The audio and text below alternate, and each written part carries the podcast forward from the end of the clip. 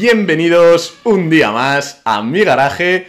Hoy tengo aquí a un gran amigo, como siempre, eh, a Reinaldo García, que nos va a hablar de una unidad muy, muy especial, que tenía ya ganas de traer un, un coche de estas características al programa.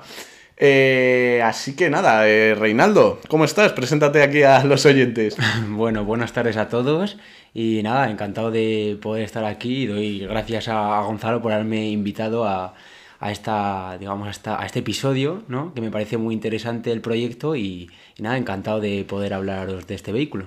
Bueno, vamos a desvelarles un poco a la gente eh, cuál es el coche que has traído tú. ¿De qué coche eres eh, propietario, Reinaldo? Cuéntanos. Bueno, pues actualmente soy propietario de un Volkswagen Golf GTI TCR, que bueno, como bien sabéis es la caja 7.5 y, nada, pues lo que me quieras preguntar, Gonzalo. desde luego, desde luego un vehículo, como decía, tremendamente especial, eh, de esos que me encanta traer al, programa, a la sección charlando con propietarios, una sección pues que consiste en recoger eh, todos esos vehículos que consideramos, considero yo por lo menos que tienen esa chispa que, tanto me gustan y seguro, estoy seguro que a todos los oyentes de este programa pues eh, también les, les llama, les, les atrae coches especiales e interesantes para hablar y, por, eso, por eso estás hoy aquí, para hablarnos de este Golf GTI TCR. Cuéntanos un poco qué es la historia de este coche, cómo surge la idea del TCR, porque además, si no me equivoco, solo se ha fabricado en 2019, ¿no? Correcto, sí. Pues bien, os cuento un poco para los interesados en este modelo actualmente. Y bueno, yo tenía la intención de, entrar en los, en los compactos deportivos, ¿no? Entonces, pues el GTI era una buena opción. Entonces, bueno, en busca de los GTIs, eh, mi intención era comprarme el Performance dentro de la caja 7.5. Existe, Muy bonita esa línea. existen tres modelos de acceso a GTI, que estaría el GTI normal de 230 caballos, seguido del Performance con 245 y ya por último el TCR, que sería la versión más radical que existe del GTI. ¿no? Entonces, bueno, en mi búsqueda eh, por este coche, pues tuve la oportunidad de probar un GTI Performance Luego me entró la duda de, pues, ¿por qué no probar un R? Ya que me gustaba el modelo Golf, pero quería como las versiones más potentes. Y también tuve la oportunidad de probar un Golf R. Y bueno, entre este camino, pues es un poco de casualidad, pues surgió la oportunidad de, adquirir este vehículo del GTI TCR. Y visto los tres y ya puestos, digamos, palpados y tocados, pues la verdad que el TCR visto en persona y además, en este caso, esta unidad es tiene el gris nardo, que es así como no es, un color que no es metalizado. Es como un gris arcilla, ¿no? Algo así. Sí, yo le llamo como color pastel, ¿no? Porque no, tiene un. a mí me parece precioso, obviamente. Mm. Yo lo he podido ver y me parece un color muy, muy bonito. Pues partiendo de que el color me enamoró, porque he visto en persona pues la verdad que me llamó mucho la atención. Y luego, pues una de las cosas o que fue determinantes a la hora de elegir este modelo y no los otros dos que había probado, era un poco, primero, pues la limitación de unidades que tenía, que era 290 unidades, no numeradas, es decir, que eso, pues bueno. Eso puede ser un, fallo para alguien que busca una revalorización del vehículo, ¿no? correcto, no están numeradas y eh, luego, sobre todo, los detalles de más digamos, racing que tiene el coche, como pues taloneras, llantas especiales para esta unidad. Sí que es verdad que, pues, hay, hay otra unidad, este tiene las Reimnitz, que son especiales para el TCR, sí que también puedes elegirlo con la opción de las Pretoria, pero estas llantas las comparte con el Golf R de la caja 7.5. ¿Esto montaba unas negras de serie o algo así puede ser? Sí, tiene tres opciones, unas que vienen de serie, que no son opción, luego tienen las Reifnitz, que creo que se, son las que se, se, dice así, que es la que tiene mi, mi coche, y luego tenemos las Pretoria, que eran un poquito más caras que estas, y comparten con el, con el R. Y son negras, tanto las Pretoria como las Reimnitz. Y no sé, ciertos detalles que tiene, que tú ves el coche eh, y dices, jolín, parece que llevas algo especial, algo más racing, algo más de circuito. Entonces, esa, esos pequeños detalles al final que se compra un GTI, pues busca un poco los detalles, esa tapicería de cuadros típica de los GTIs y, y, más cosas que ya esta unidad, pues es lo que te dice, jolín, qué bonito, parece que lleva algo especial y... Sí, desde luego es un poco lo que, lo que buscan todos los clientes de estos hatchbacks deportivos, compactos deportivos, ¿no? Yo creo. Y a lo mejor, y escuchándote, puede ser un poco lo que te inclinó más a esta, hacia este modelo que, por ejemplo, a rivales como un Focus S3, un León Cupra, un M135i a lo mejor incluso, o un Focus ST, por ejemplo, ¿no? Un poco lo que te decidió decantarte por este TCR. Te quería hacer una pregunta, eh, porque me parece interesante, me lo estuviste contando cuando estuvimos preparando el programa, y es de dónde viene el apellido de este coche, el TCR que lo hace también tan especial. Sí, pues bueno, yo no conocía este modelo ni conocía y obviamente cuando vas a adquirir un vehículo de estos, a mí personalmente y cualquier amante de, de la automoción, pues le gusta saber hasta el último detalle y sobre todo si va a adquirir el vehículo, ¿no? Pero bueno, pues haciendo un poco de investigación y tal, eh, al parecer, pues las siglas TCR se le, se le, ponen como apellido a este modelo, ya que, bueno, Volkswagen va a despedir la caja 7, en este caso la 7.5, pero va a dar paso a la, a la 8. Entonces, un poco para, para despedir este modelo, deciden poner el apellido TCR a este vehículo ya que Volkswagen en ese, en ese momento eh, gana el campeonato TCR y además es su última competición. Entonces, un poco para despedir el modelo y para despedir la, la competición, hace eh, una oda ¿no? a, este, a este momento y deciden pues marcar, digamos, un hito en la historia. A priori, no sabemos si a futuro, mm, dando, dotando este apellido a este, a este vehículo que me pareció bastante interesante porque ya, ya te digo, yo no conocía la competición TCR lo que significaba, lo que influía. Y entonces, pues me pareció bastante interesante. Y bueno, para quien no lo sepa, campeonato de CR compactos deportivos de tracción delantera. Y era al fin y al cabo como tener una réplica de un posible coche de, de carrera, ¿sabes? El modelo pues, que quiso comercializar, por así decirlo, de un modelo de competición que quiso comercializar eh, Volkswagen, los coches del, del pueblo. Correcto. Y además, en la caja 7, pues eh, introduce el Club Sport en, en su modelo más radical y luego al cambiar de nomenclatura también la hace como un poco más especial y como más pues eso. De, ¿Estuviste mirando, por curiosidad mía, miraste los Club Sport? No. Porque además esos creo que se han revalorizado bastante más que, por ejemplo, el TCR, que en un principio sí se pensó que iba, Correcto. que iba a tener mayor impacto en ese sentido, ¿no? Pues no, no, no los miré porque me gustaba la 7.5, que cambiaba pues los faros y sobre todo pues un poco la parte interna, que era un poco más digital. Y me gustaba en sí el modelo, la verdad. las ópticas me gustaban más, le daban un toque más moderno y quería un coche igual, no tan con más años, ni algo más actualizado.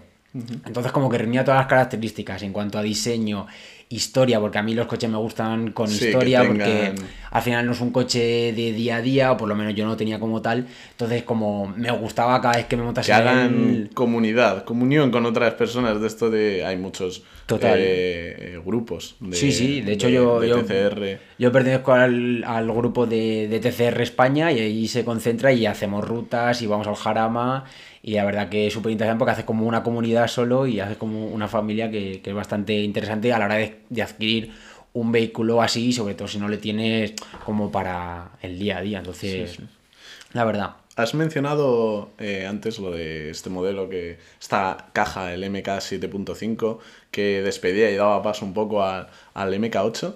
Eh, te quería preguntar, ¿a ti qué te parece el nuevo MK8 como cliente Volkswagen? Eh, GTI también, pero bueno, que, porque es que a mí me ha dejado un poco frío y la verdad es que me entristece y me, da un poco de, pena que este, estos modelos que siempre me gustan tanto, pues vayan, tengan que arrastrar esta versión que no me parece tan bonita durante seguramente mínimo 4 o 5 años más que acaba de pues salir recientemente. He sido muy crítico, pero bueno, veréis que a mí el, MK8 no me gusta mucho, la verdad. Encima dio muchos problemas el GTI ah, con sobrecalentamiento de vehículos, eh, vídeos que salen ardiendo los, los primeros MK8 GTI. Sí, sí, sí.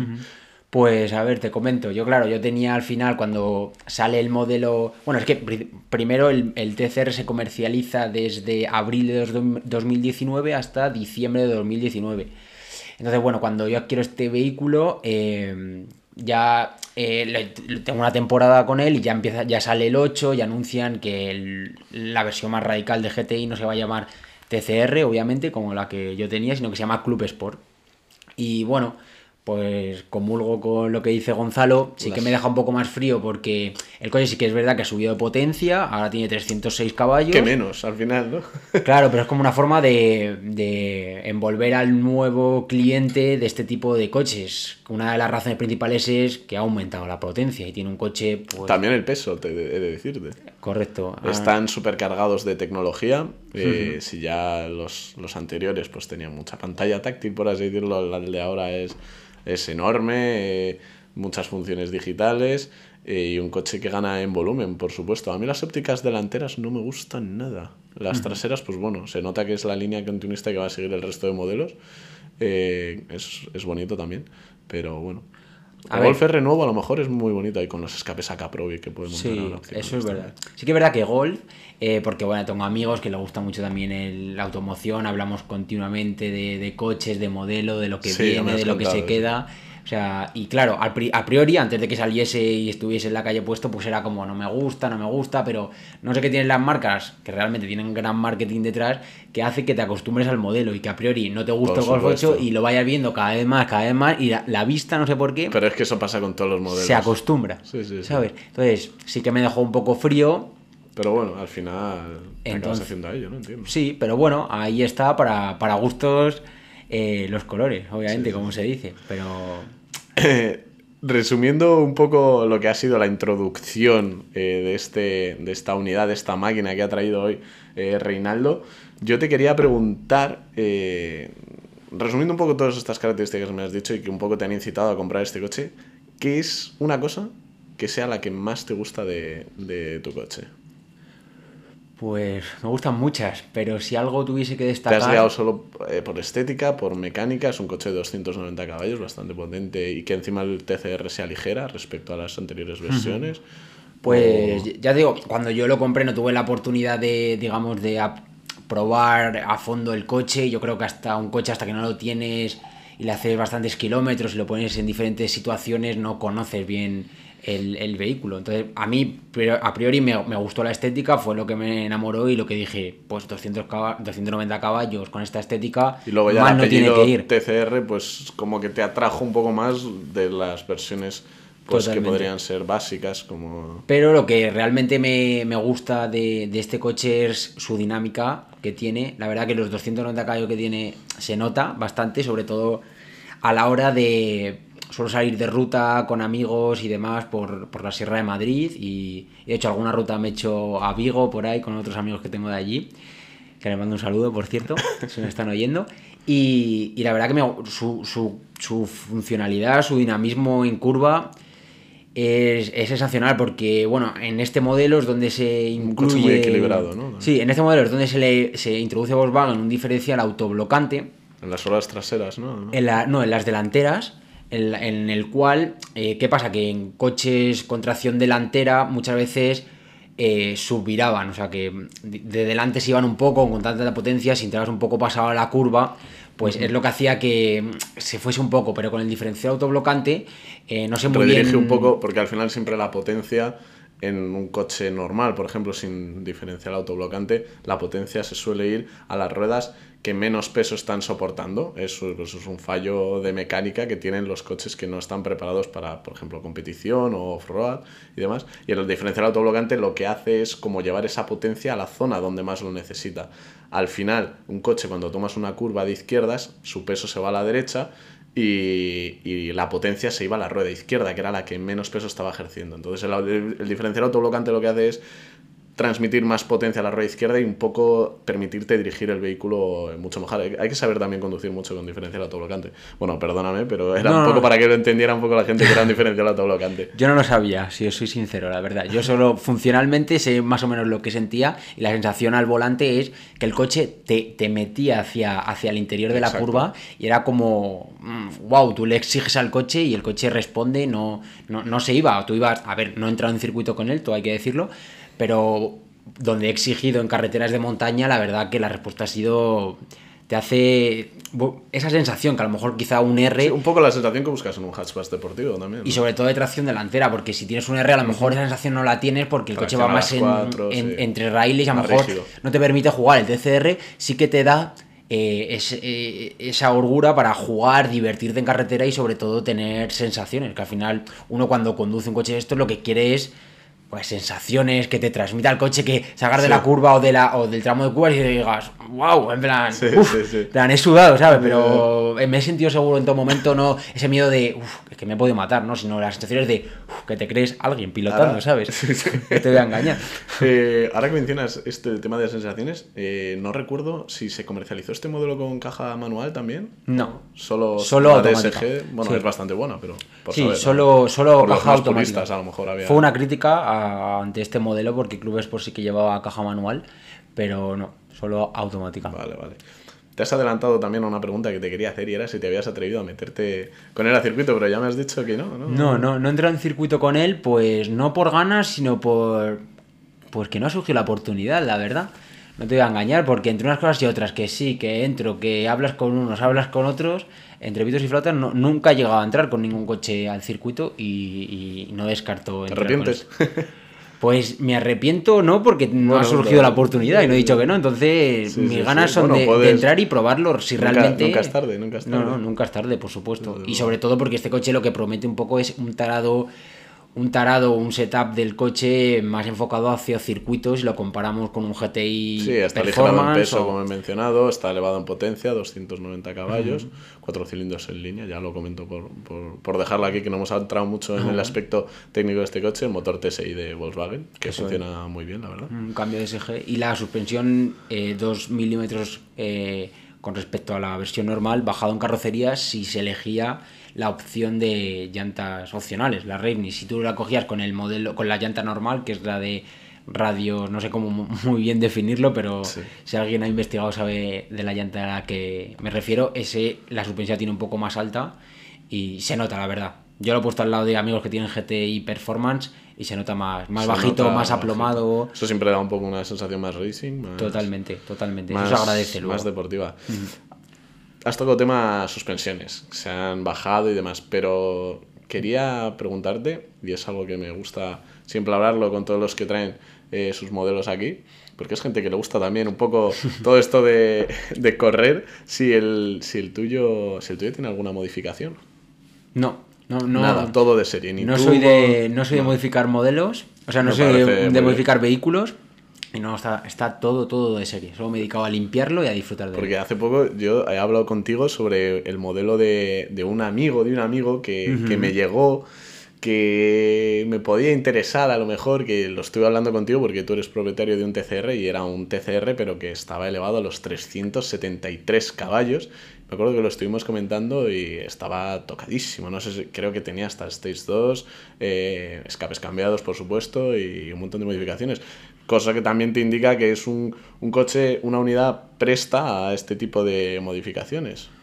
Pues bueno, igual voy a romper una lanza en este sentido. Alguna, a- alguien me criticará quien me esté oyendo, pero bueno, en mi opinión y opiniones hay, opiniones hay un montón y bueno, cada uno tendrá su versión. Sí que es verdad que yo no he modificado ningún coche y, entonces lo a lo mejor estoy hablando más, estoy pecando más de ignorancia, pero eh, si alguien ha estudiado este coche y, y ha diseñado ingenieros que hay detrás, marca y especialistas, si han, el setup que tiene este coche es para la potencia, pues no sé. Bueno, hay muchas. No estás teniendo en cuenta todas las restricciones de la comunidad europea y todo eso, porque También. yo, yo pienso, yo pienso much- muy, como tú, ¿eh? pero he de hacer una excepción y es que yo creo que una repro a todos los coches le viene bien, incluso a nivel de consumos, porque la gente no lo sabe, pero un, un- una Stage 1 le, le hace que baje el.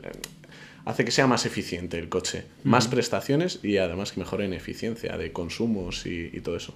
Al final son gases comprimidos. Bueno, ya tendremos que invitar un día a Sí. un- tengo que invitar a, a Pablo Blázquez, no sé si me estás escuchando, para, para que vengas a hablarnos de eso, que es el ingeniero del programa. No sé si lo sabe Reinaldo. Pero, pero tendrá que venir a hablar de eso y un poco hablar de las modificaciones. Me acuerdo que aquí pasó eh, Javier Zabalegui, mi amigo, a hablar del RX8 y él es, eh, vamos, todo lo opuesto a ti, por ejemplo. Es verdad que él se centra en modelos, pues a lo mejor más eh, asequibles o que se pueden rescatar en un mercado de segunda mano con buenas ofertas y tal, y que les puede elevar a, a unas prestaciones muy altas, como este RX8 que lo tenía hasta los topes. Pero, pero bueno, yo comparto totalmente tu opinión y me parece, me parece acertada también. A ver, yo, yo tengo amigos mecánicos, afortunadamente, y yo les pregunto, y gente que ha hecho prácticas en Alemania, y siempre me dicen lo mismo. Al final, pues bueno, si. Es que es, al final el coche es un conjunto, ¿sabes? Entonces, si tú lo, digamos, lo descompensas por una parte, tienes que saber y, con, y ser conocedor de la estructura del coche, de las prestaciones, para saber en realidad qué toca. Me parece una cosa como muy difícil y seguro que habrá expertos en la materia que lo hagan bien, pero a priori como que si el coche está así, está así y es por algo. Como tú le metas más potencia, a lo mejor tú le puedes meter más potencia al coche, ser más eficiente en cuanto a prestaciones y tal, pero claro, a lo mejor tú le metes, pues como hablamos de este vehículo, del TCR de 300 y pico caballos, porque a lo mejor los frenos no están preparados, la suspensión, y a lo mejor... Claro, al final... que... Obviamente toda evolución te lleva a otra y a otra, porque si tienes un coche que era de 290 caballos, lo has elevado a 380 casi, pues evidentemente los mismos frenos, las mismas pastillas no te, no te sirven. Además, este coche, los frenos traseros, es verdad que son bastante, al final es un coche de tracción delantera, que tiene, tiene unos frenos eh, ventilados. Eh, y que peca mucho de que los traseros se calientan mucho en circuito, sobre todo. Pues a lo mejor si encima le elevas, pues a lo mejor es verdad que necesitas cambiar, cambiar eso. Pero, pero bueno. Eh, Yo es lo que más pánico me da. No lo hago. Igual, ya, te digo, igual peco de ignorancia, no lo he hecho nunca. Entonces, a priori, lo que yo siento, que gente que me escucha dirá, pues no tiene razón. Total, Totalmente. Pero yo a priori no, no, no, no me. Porque al final son coches caros, son coches que, se gastan dinero. Y, Es tu coche de diario, entiendo. Eh, no, este no. No es mi coche de diario. Ah, eh, uso un Golf normal de diario, de 100 caballos, que la verdad que gasta muy poco y va estupendamente bien y ese le tengo más de fin de semana, más tranquilamente para, pues eso, para simplemente... Y estando como está la gasolina ahora, tío. Totalmente, no, no, no es como para ponerte a andar con eso. Ahora que tocamos este tema, te quiero preguntar, ¿cómo es el mantenimiento en general de... ¿Cuánto consume, por ejemplo, tu, tu, TCR? Vale, yo me lo he llevado de viaje, viaje largo además, a Galicia y demás. Cómodamente, por cierto. Es cómodo para viajar. Sí, es bastante cómodo. Además, como tiene las ayudas pues no tiene lo del cambio de carril, tampoco me gusta, pero sí que pues, control de, crucero. es un coche moderno al final. Es un coche moderno y se viaja cómodo. Y yo en un viaje a velocidades legales, ya te digo 120, 130 poniendo tal, yo llego a hacer 6,7. ¿6,7? Sí. Yendo, es como, modo, modo eco, normal, y ya te digo, a 120 continuamente hace 6,7. No llega a Galicia, pero casi. O sea, casi. No llegué por no, por no apurar el depósito, pero si, si me lo propongo, también acabas un poco hasta la nariz, titulas a 120 y tienes que un poco aligerar el paso. Pero 6,7 sin problema. Lo haces yendo a 120, enseguida lo, lo, tienes. Más de eso va a ser complicado, a no ser que tengas un viaje con muchas cuestas hacia abajo, que no tengas viento ni lluvia, pero 6,7 en condiciones normales y velocidades legales los haces. Eh, seguro, por ejemplo, para alguien que nos escucha que está pensando en comprarse un coche de estas características, ¿se eleva mucho el precio respecto a tu Golf de diario, por ejemplo? Sí, se eleva, se eleva bastante, pues sobre todo por el tema de... Bueno, a ver, yo lo hice también, el seguro contraté por si acaso me metían en circuito, no sabía muy bien, pues digo, bueno... ¿Hay un seguro especial para eso? Sí, te puedes incluir si le puedes meter en, en circuito. Oye, si me meto un circuito me, me, cubre, pues lo puedes incluir en la póliza Para que te saque la misma grúa de tu seguro de la gravilla, por ejemplo. No sé muy bien lo que me cubría, pero yo por cubrirme, pues digo, mira, imagínate que me da por tal, tenía un coche así más o menos potente y quería andar seguro con él, porque yo corres con un coche y la carretera es la carretera y en cualquier momento puede pasar lo que sea y bueno, por asegurarlo. El seguro, pues sí, al final, pues, quien sepa un poco del tema, pues eh, más de mil euros no te los quita nadie. No llega a dos mil, pero más de mil tenlo por seguro. Ya, ya, ya, ¿Revisiones y todo eso en la casa? O sí. salen... Yo, vamos, me gusta hacerlo en la casa, simplemente lo he escuchado en, en, otra, en otro episodio, a otro a otra persona que también recomendaba hacerlo en la casa por tema de... creo que era. Pues probablemente. Pues. Y, yo sí recomiendo hacerlo en la casa por el tema de, pues bueno, si luego te lo, quiere, lo quieres cambiar, pues sí que es verdad que la gente, próximos clientes, está más seguro si lo hace en la casa. Entonces yo personalmente soy partidario de, pasar por la casa, porque al final son ellos los que tienen sus, sus tablas, sus baremos, saben lo que tienen que revisar en cada momento. Y, y yo soy yo y eso al final de cara a una futura venta que es lo que muchos persiguen luego al cabo de unos años que se han comprado, gente que se haya comprado modelos como estos, un poco edición limitada, pues siempre revaloriza mucho, mucho el coche. Totalmente. Em, Reinaldo, ¿qué es lo que menos te gusta de tu coche? Porque te he preguntado qué era lo que más te gustaba, hemos llenado de florituras tu unidad, pero, pero me gustaría que comentaras, si lo hubiera, que estoy seguro que hay algo que no te gusta, eh, ¿qué es?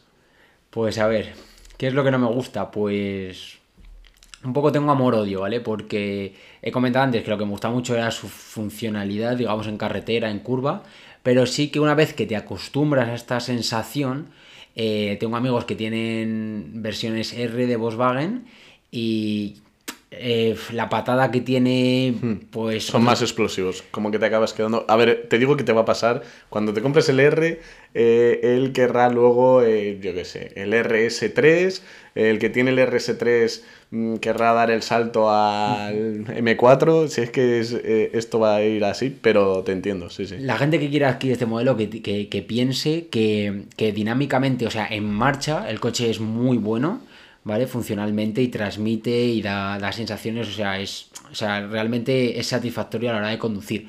Pero sí que si quieres salir en parado o lo que sea, no, no penséis que por tener 290 caballos eso va a pegar una patada, porque Creo que tiene un 0 a 100 de 5,6 segundos, que no está nada mal. No está nada mal, pero sí que es verdad que pues, el coche al final tiene sí, potencia. que no es radioactivo, no es... Exactamente. Vas a notar que patina. El coche no patina porque al final es mucha electrónica lo, que, lo que actúa y no permite, tiene launch control, pero el coche con la electrónica no sale haciendo rueda, pero sí que es verdad que hasta que arrancamos un poco, me he montado en un R y claro, tú aprietas y ¡pum! Sales como una catapulta. En este es más, dinámicamente es lo donde transmite. Entonces, bueno. Sí, a lo mejor esa chispa adicional que tiene sus modelos sería lo que... Pero vamos, quien accede, quien quiere, está pensando en comprarse un modelo este, de este tipo, al final sabe a lo que, lo que hay con una tracción delantera. Sí, sí. Pero de la tracción delantera está muy, muy conseguido en temas de, de conducción, la verdad. Muy, muy interesante lo que nos has contado y llegados a este punto me gustaría preguntarte si tienes algún proyecto futuro. bueno, ahora que me dices esto, me mencionas el tema de la potencia, que a lo mejor o no la potencia, sino sensaciones, se queda un poco corto a la hora de, querer eh, correr y, sentir, por así decirlo, al volante, a lo mejor estás pensando en, mayores, en algo, cositas mayores, de, eh, palabras mayores, digamos. Vale, antes ah, iba a responder a la pregunta, pero me he acordado que se me ha quedado en el tintero el tema de mantenimientos, ¿vale? Para, que yo creo que es importante para la gente que quiere, está pensando en comprarse un modelo de estos. El mantenimiento en la casa no, no es extraterrestre, ¿vale? Al final estamos hablando de Volkswagen y no se nos va mucho de precio el mantenimiento. Es decir, pues bueno, revisiones, pues 200, no, ah, más, de, no más de 300. Entonces es asequible también.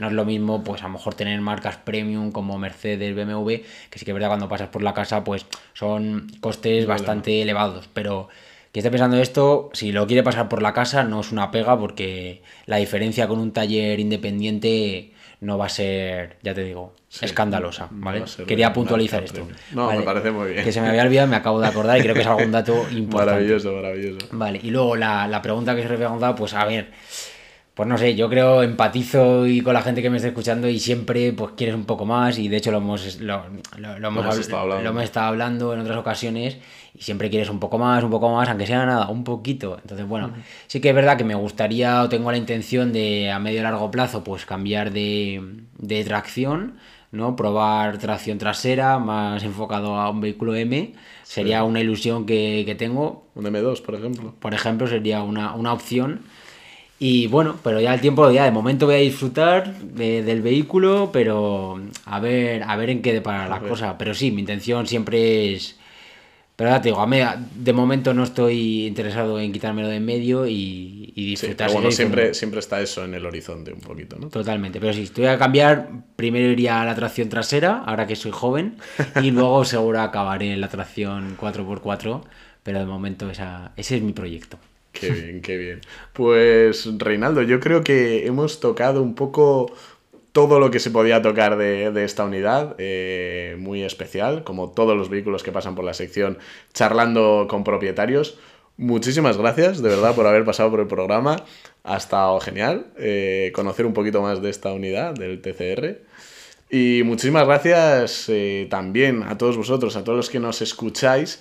Y os animo, de nuevo, como hago en cada capítulo, no me canso, a que valoréis el capítulo. Si os ha encantado, pues con cinco estrellas. Eso ayudará un poco también a la gente que como a vosotros os interesa todo lo que se comenta en este programa, pues pueda acceder a este contenido. Y que nos sigáis, que en el garaje de gon.podcast, eh, la cuenta oficial de Instagram del programa. Y nada más, no doy más la chapa. Muchísimas gracias, Reinaldo, de nuevo por venir. Nada, Gonzalo, yo te agradezco a ti la invitación, como he dicho al principio. La verdad que mm, me encanta este proyecto, me encantan estos episodios, soy bastante fan y que nos esté escuchando os recomiendo que, que sigáis escuchando porque la verdad que es muy interesante y hasta donde yo he escuchado de los podcasts pasa gente muy muy interesante así que nada agradecerte la ilusión que pones en este proyecto y, y la invitación así que muchas gracias a todos por escucharnos y Muchísimas, nada, espero que os haya gustado y os haya interesado. Muchísimas gracias por tus palabras, Reinaldo, de verdad. Eh, yo encantado de tenerte aquí y puedes venir cuando quieras a hablar como si es de tu bici.